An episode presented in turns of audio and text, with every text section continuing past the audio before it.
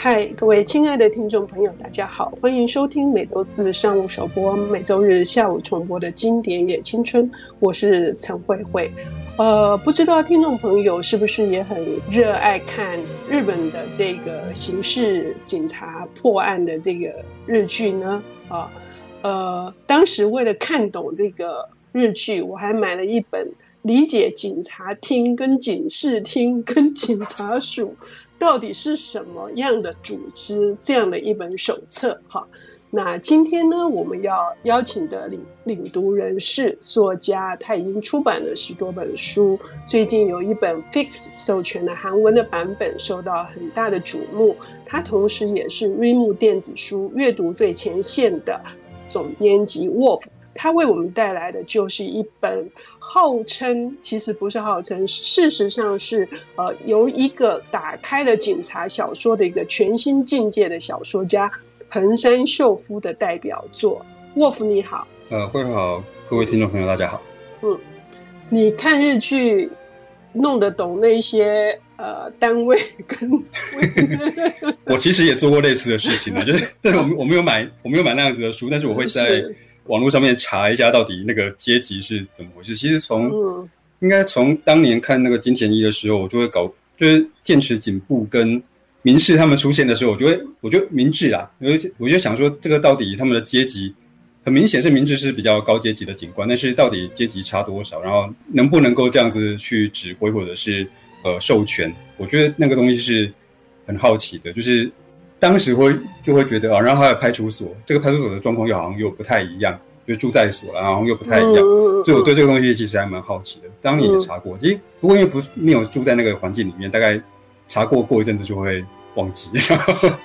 警察厅是属于国家的，嗯、警视厅呢是东京的，然后呢、哦、道府。啊，道府县这些呢是另外独立的，所以我们今天要讲的是县的陷阱，是是，是，是？嗯，哦，这个其实，嗯，今天我觉得六四可以有几个方面来说，一个是六四这个，呃，今天要讲的是横山秀夫的六四，我们刚刚我们提到这个事情，糟糕，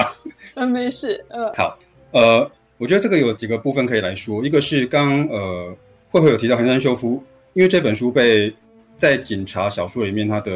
地位算是很高的一本，但我觉得很多人在读这本书的一开始可能会觉得非常的讶异，就是他他跟我们想象中警察在办案的那种全力追缉某个案子的那个小说是完全不一样的，至少他在一开始的氛围完全完全不是这么回事。这是横山秀夫的某个特色，就是他其实写过很多短篇，里面几乎都不是讲刑警，就他的短篇可能都在讲一个警察里面，我印象中看过短篇在讲。警局里面的会计，嗯，就他主角是会计，那是。还有画那个是呃，对对对对，那个 profiling 的那个，对，嗯，哦对，然后然后会师嘛，就是就就帮嗯。呃画那个呃犯人的肖像的那个人，嗯，就是他其实会关注到一个组织里面的很多人。那这个在访问他的时候，其实呃横山秀夫提过这个事情，就是写刑警好像很威风，去办案是一件事情。但他更在意的是整个组织在运作，他其实不是只有那种大家表面上看到那几个领头的人而已。组织要运作，还非常依赖其中很多没有被看到的地方，所以他会很想写那些人。那另外一个是，当然是书名。我觉得书名，只要是呃使用华文的作者，对这个书名一定都会很敏感，那就是。这是 禁忌禁忌的两个字 哈。对对对，他在在那某个国家是会被会被屏蔽掉的这样子。是，事实上在这本书里面，它也是一个天大的秘密。对，这个其实是一个奇妙的巧合啦。横山秀夫是日本人嘛，那六四的这个故事其实也发生在日本，但是这个六四当然不是我们想象到的那个六四。嗯。但是我们想象到那个六四其实发生在一九八九年。嗯。然后横山秀夫这本六四会叫做六四。其实也是因为里面有一件有一个悬案发生在一九八九年，然后一九八九年是昭和六十四年，就是昭和的最后一年，所以他那个呃那个案子后来变成悬案，然后在警察单位里面就把它用六四这个代号来称它，所以这个是一个呃相当奇妙的巧合。那因为那那件案子没有侦破，所以呃刚刚其实有会有提到，就在这个六四这个代号在他们这个故事里面的那个警界里面就变成一个类似禁忌的存在这样子。因为就会提到说，我们把一个昭和最后一年发生的一个这个案子，然后就停留在那个地方了。那我觉得这个呃书名取得很有趣跟很巧妙的几个原因是，昭和是目前日本到现在为止呃应该是年号持续最长的一个一个年号，但事实上它的开始在我印象中在十二月吧，第一它第一年在十二月，所以它第一年其实很短。然后它的最后一年就我们刚提到这个六四，其实也很短，因为一月没过多久，那个时候天皇就驾崩了。那六四这个案子其实是一个平凡人家的小女孩被绑架然后失踪的案子，在新年刚过的时候，就是大家都还很开心的时候，突然发生了一个儿童绑架案，大家都已经觉得很冲击，所以这个案子在当时一开始会变变成一个很受瞩目的东西。但是没过几天，天皇又驾崩了，那所有的。媒体的焦点就全部都被转到天皇驾崩，然后我们要换新年，然后这件事情上面，那一个女一个小女生失踪案子就很快就无人闻问，然后就接着就被打入冷宫，然后就变成了一个悬案。所以我觉得这个设计是巧妙的。那再者，警察会把这个东东西称为六四，也是因为我们想要把它停在昭和年代了，我们不要在新的、嗯、新的这个平成年间再去提这个事情，那就是昭和年间的事情，那是一个过去的事情。但是在呃故事的一开始，就是嗯，悬案已经平成已经进入了第十四年，然后也就是说这个追诉期快快快过了，那警察单位又突然想要重提这个案子，他们想要去高层想要去拜访那个当时受害者的家属，他的父小女生的爸爸，想要重提这件事情，感觉上就是要冷饭重炒。那这个就是一个奇妙的、令人好奇的，就是为什么高层想要做这个这个事情。然后再来是我们的主角，主角是一个我们刚提到，横山秀夫常常不拿刑事就是刑警当主角。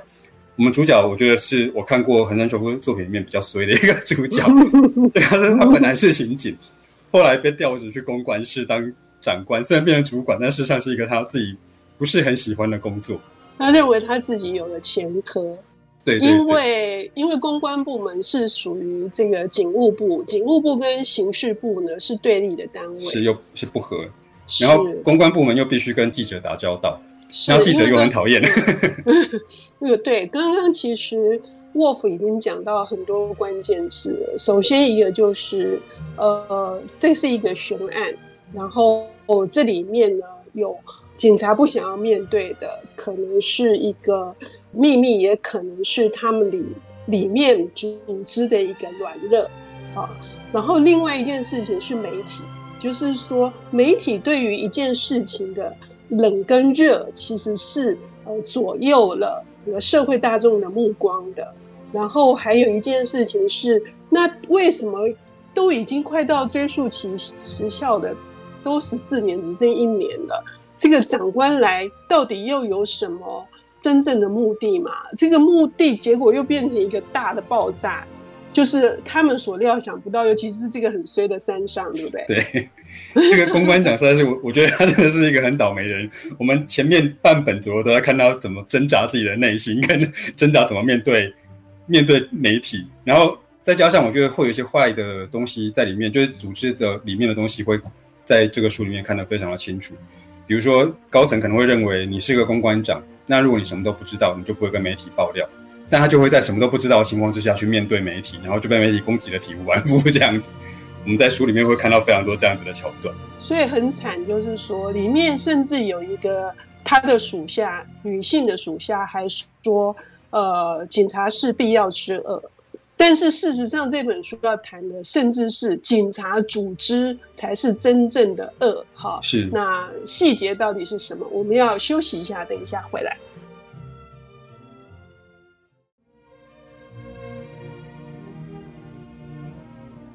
欢迎回到《经典也青春》，我是陈慧慧。我们邀请到的领读人是作家，也是 Readmoo 电子书阅读最前线的总编辑沃夫。他为我们带来的这本书是被称为是警察小说的巅峰之一的呃杰作，是横山秀夫的《六四》。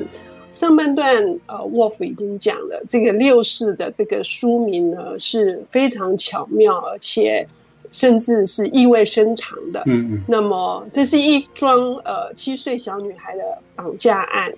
可是呢，二零零二年。平成已经十四年的突然长官，就是来来自全国那个警察厅的最高的长官，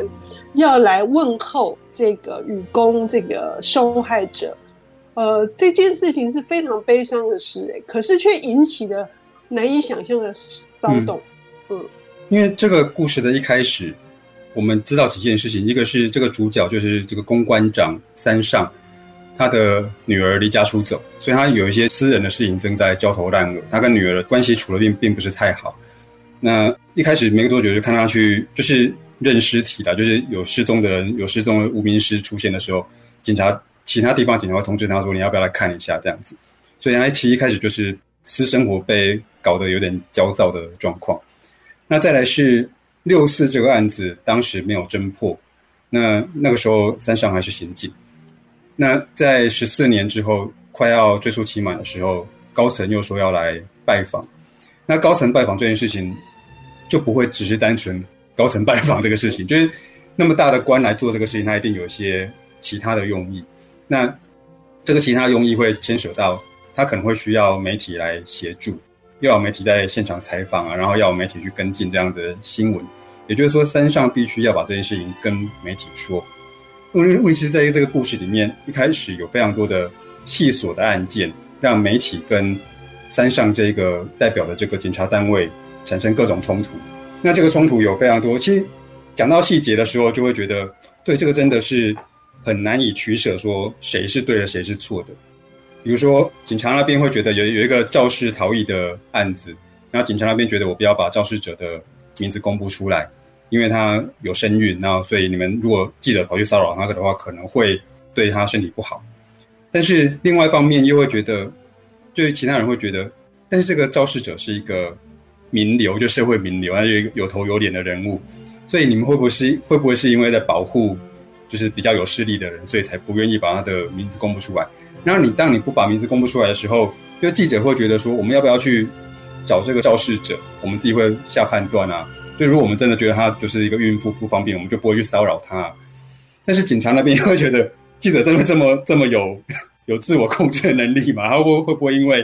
就是想要去找新闻，就会做出过激的行为？所以这个东西，嗯，对，这里面存在的就是彼此根本不信任。对，就是一个理论上都是要替人民做某件事情的组织，嗯，但事实上因为彼此的立场不同，他们就会产生这样子的冲突跟汉格。那这个东西，在我觉得，在山上秀夫的小说里面会常常看见。嗯，他的人可能会在对抗组织，就是这个组织，比如说我们刚刚提到六四的这个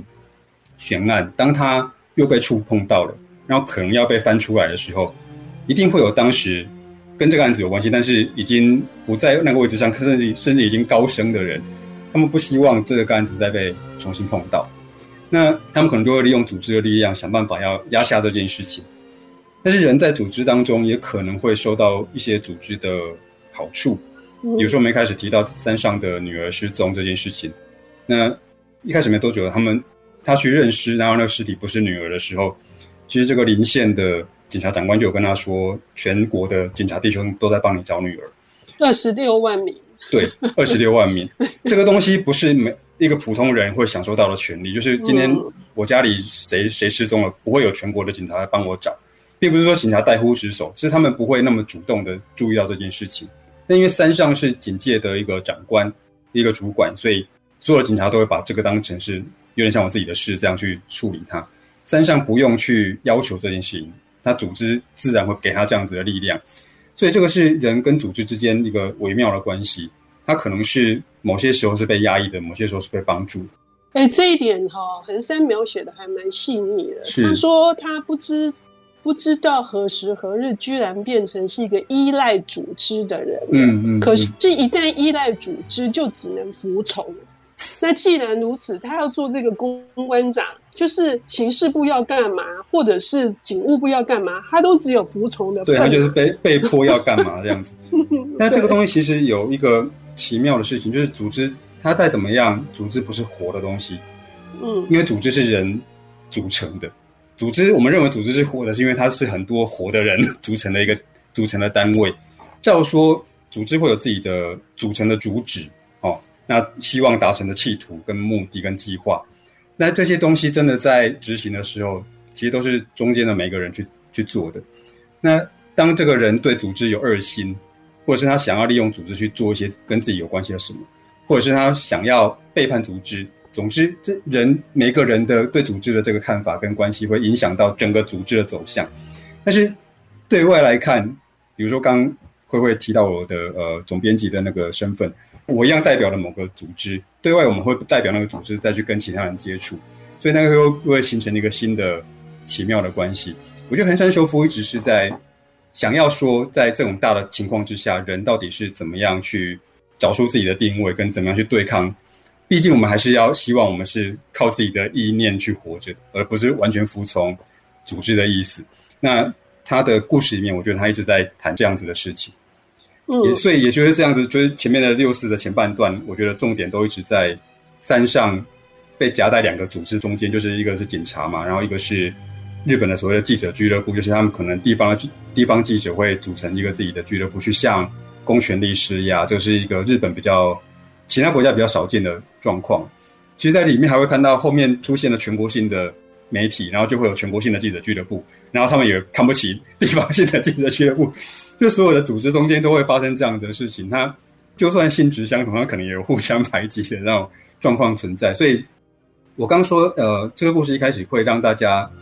发现它不大像我们想象中该有的警察小说，是因为前半段几乎都不是在处理，呃，提到了悬案，但是好像没有在处理那个悬案，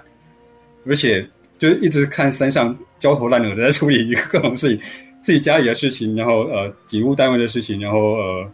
记者那边的事情，然后他越忙，大家好像就看他越不爽，就是他做什么东西都都得罪每个人这样子。但是我觉得精彩跟有趣的是，前面的那些混乱到了最后中断之后，其实会看到。真的去接触到那件悬案的时候，故事的最后，我们居然还是把悬案破了。我觉得那个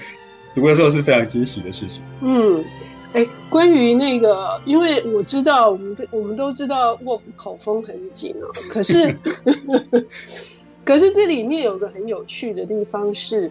谈到这个组织的内跟外，哈，如何不变成井底之蛙？我们不要说，就是这件事情看起来也非常有感触，所以。呃，也有人形容他真的是，呃，你在你是在职场里面，你会非常的感同身受。你不一定是警察，嗯、是，嗯，其实我先前访问过其他几位就是要写警察小说的日本的呃名家，